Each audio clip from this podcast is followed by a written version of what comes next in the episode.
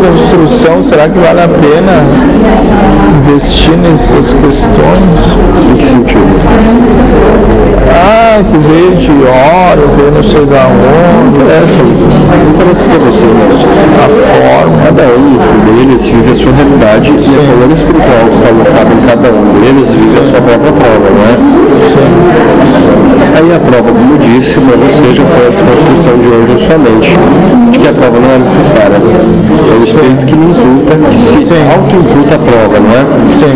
E dependendo do orbe, é o tipo de prova em que ele precisa participar, em que quer participar, no caso, é melhor do que a palavra precisa. Então ele vai para o tipo de orbe em que a prova está acontecendo.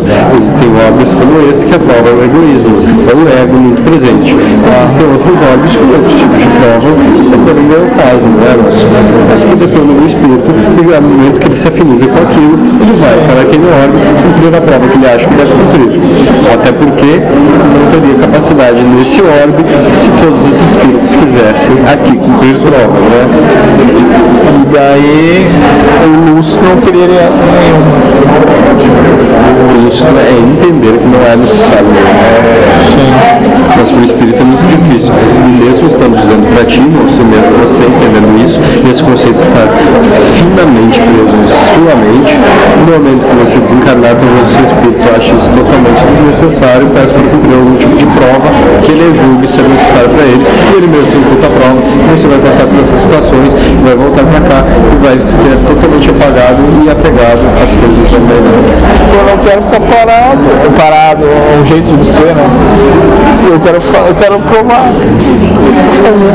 Isso. Não é questão de querer. O seu espírito ele precisa. Ah, ele precisa. Ele acha que ele tem necessidade, por isso ele vem. Não é que precisa, ele não precisaria. Porém, ele acha que tem a necessidade de passar por aquilo, então ele passa pela prova. É que o mentor falou, são perfeitos, só não acreditam que são, né? Daí ficam pe- pedindo essas provas. Perfeitamente conceituado. Mas em algum momento nasceu nele isso. Ou será que todos, todos nascem não lúcidos, são gerados não lúcidos e daí buscam Os espíritos nascem lúcidos mesmo. Então eles são encaminhados para viver experienciações e a partir dessas experienciações eles mesmos criam as provas para si. E aí Pense por um segundo, mas se você precisasse encarnar agora como um bebê e vivesse no meio do mato criado por leões, não ia querer. você não entender nenhuma linguagem humana, Sim. você ia matar para sobreviver, você não ia ter julgamentos, você somente ia viver a fim de se manter, instintivamente. Sim. Criado junto de humanos, desde muito cedo você cria conceitos. E esses conceitos é o que formam o teu caráter e a tua mentalidade, que são o teu ego. O espírito não precisa de nada disso, porque ele já tem uma bagagem formada. E ele já acredita em devidas coisas.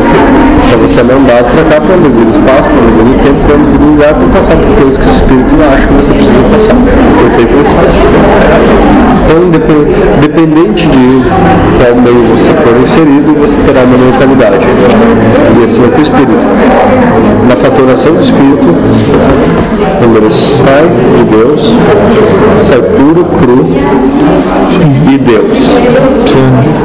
Lúcido. Lucidez é a palavra mais próxima para o conceito que nós tentamos explicar a vocês e que vocês precisariam entender. Nasce lúcido, então ele é submetido, ele precisa sempre alcançar a lucidez.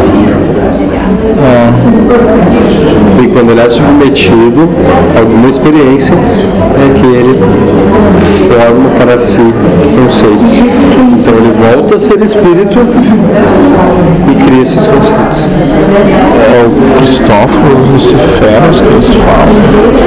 Expansão e retração. Assim, parece Também, também,